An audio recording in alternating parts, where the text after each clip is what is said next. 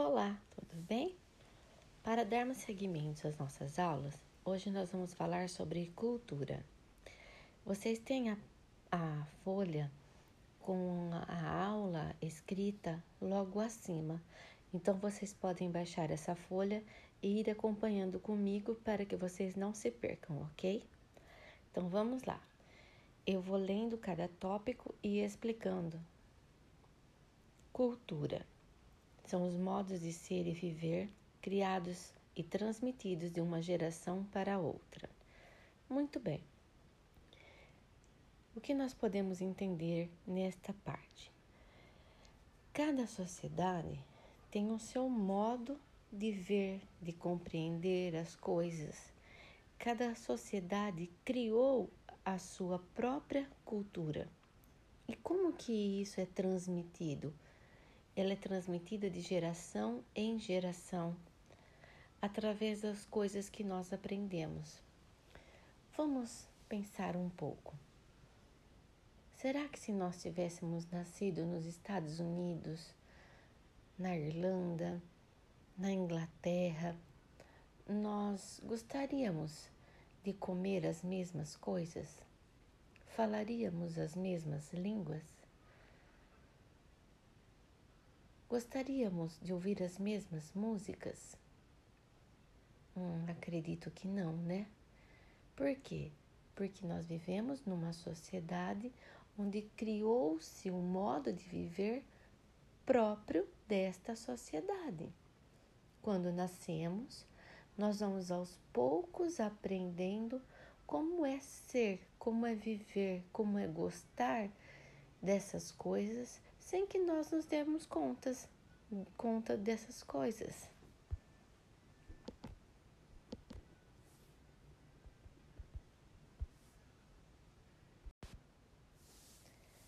O segundo tópico diz assim: abrange coisas materiais e imateriais, como artes, ciências, normas, costumes, entre outras. Vamos lá. No centro de mídias, vocês viram o que são coisas materiais e imateriais. Vamos recordar?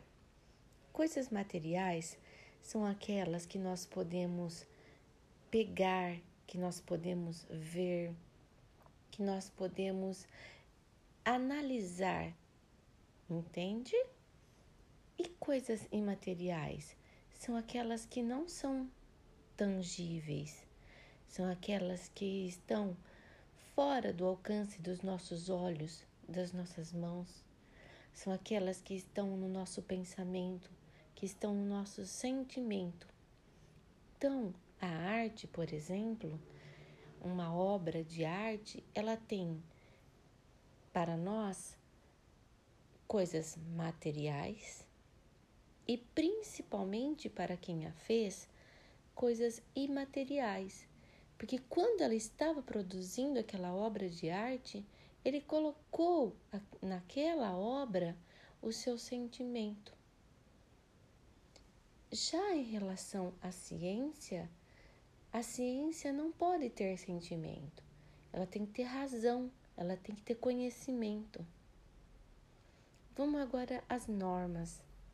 Normas são regras. As regras são fundamentais para que uma sociedade possa viver de forma que haja é, igualdade, que haja tranquilidade, que as pessoas se respeitem. Vamos pensar é, na nossa família, que é uma célula social. Será que na nossa casa todos podem agir de qualquer forma? Ou tem que haver normas, tem que haver regras? Vamos pensar na escola agora. Será que na escola qualquer um pode entrar e sair de uma aula, de outra, sair para ir ao banheiro sem pedir, é, é, entrar para o recreio, do recreio, desculpa, sem, sem considerar horários? Não, vira uma bagunça. Então as regras elas existem para que exista uma certa ordem em um determinado lugar, numa determinada sociedade. E os costumes? Os costumes eles são partes, né, importantíssima da nossa vida, da vida da sociedade, da vida de uma determinada localidade. Vamos pensar assim, na nossa família, voltando à família. Ah, toda família gosta de se reunir, precisa se reunir, porque faz parte da identidade da, daquela família. Quando as famílias se reúnem, por exemplo, em ocasiões especiais, como aniversários, como Natal, Ano Novo, Páscoa, são nessas datas que nós aprendemos a conviver e a ser. Nós aprendemos quem são os nossos e parte de quem nós somos. E nós aprendemos como se portar dentro da nossa família. Um outro costume que nós costumamos dizer que é extremamente importante é aqueles que a nossa base familiar nos dá. Como dizendo as coisas que são certas e erradas. Ou seja, aqueles que formam a nossa personalidade.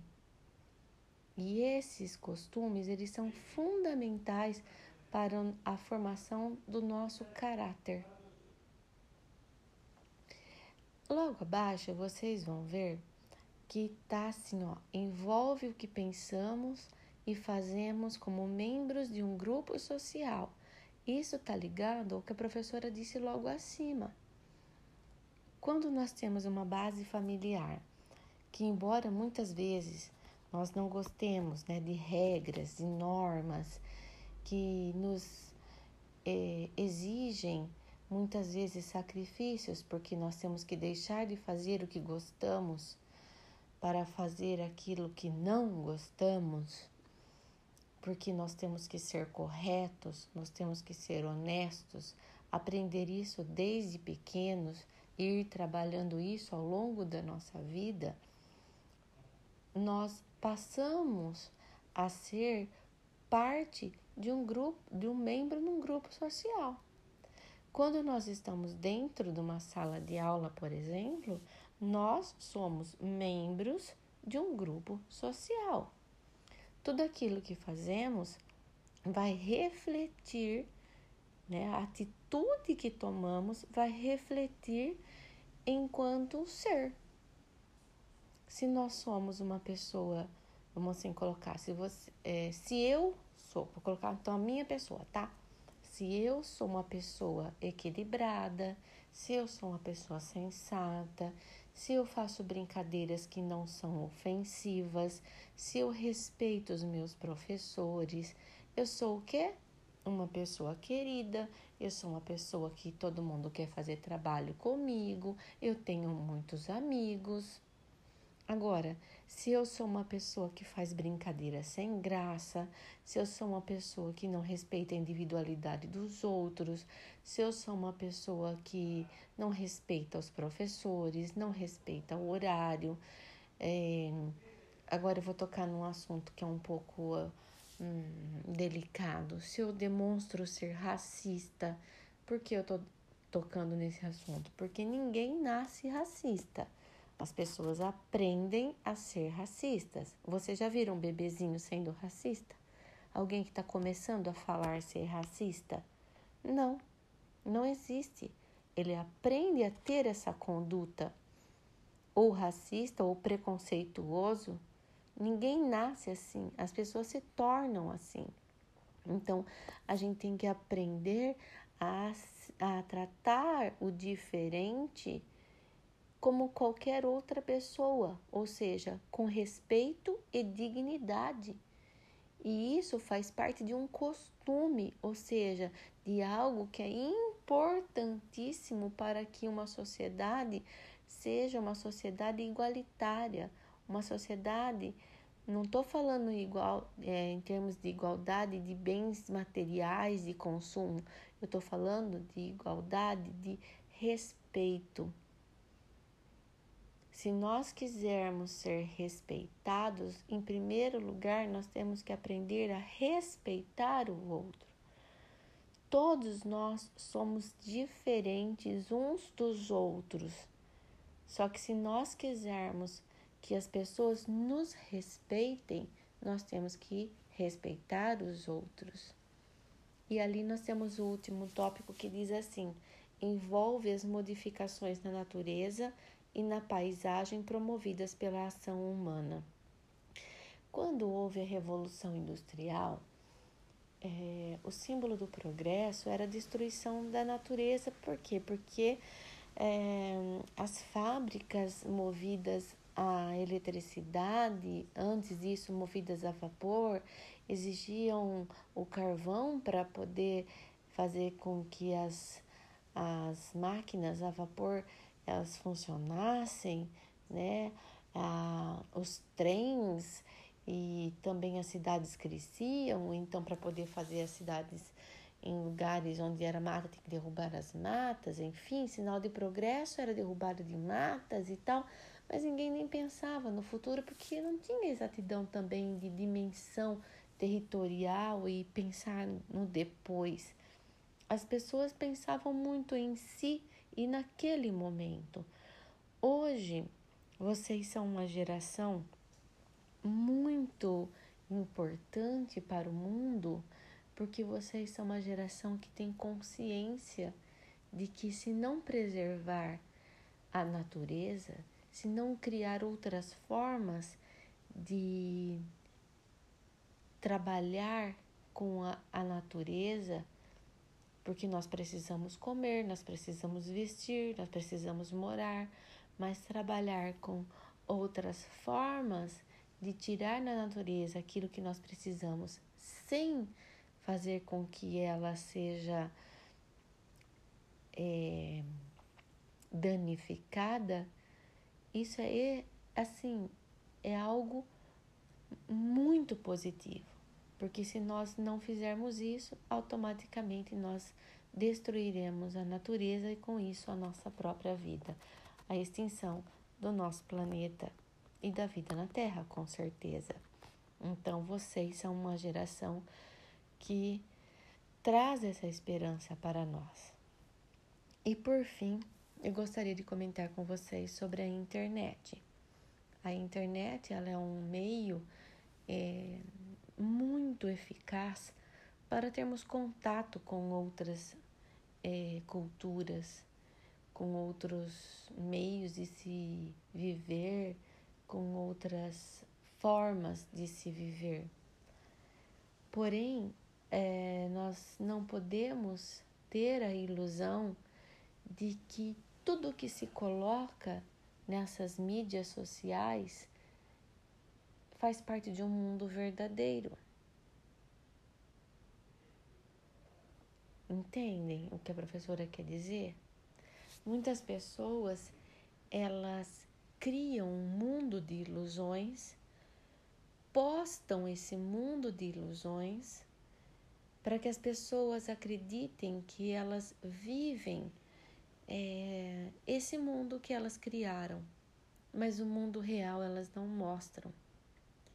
E aí, muitas vezes, algumas pessoas acabam se decepcionando com a própria vida, porque acreditam que a cultura que elas vivem, a cultura da sua própria família, né, a cultura que ela está inserida, hum, é algo que não a faz feliz. E isso não é verdadeiro. Nós temos que acreditar que aquilo que nós temos, né, se for algo sadio, mesmo que seja pouco, mas que se for algo sadio, nós temos que ser felizes com aquilo que nós temos.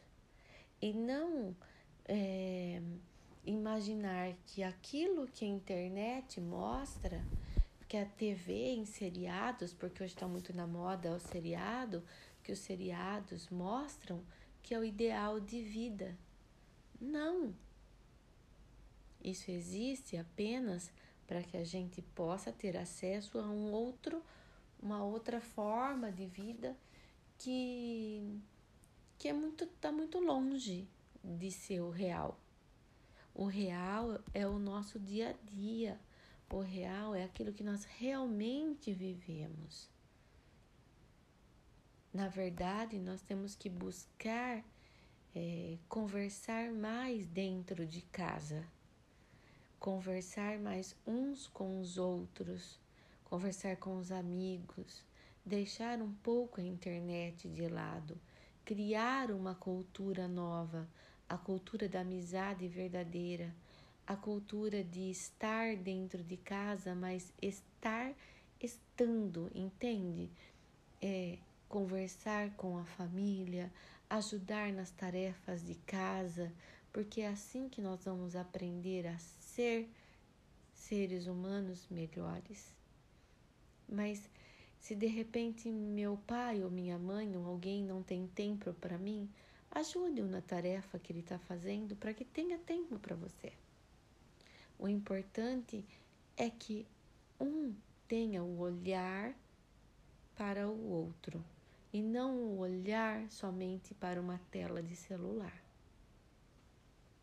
Como atividade desta aula, é, vocês terão que colocar para mim que criações humanas você considera extraordinárias, que você fala assim, puxa, mas isso daqui é muito legal. E que criações você classifica como devastadoras. Fala, nossa, isso foi demais. Isso, olha, acabou mesmo. E como cada resposta tem que ter o seu porquê, você vai justificar cada uma delas, tá bom? Beijos e vocês podem argumentar comigo nos grupos, no class Tô esperando a resposta de vocês, tá bom? Até mais!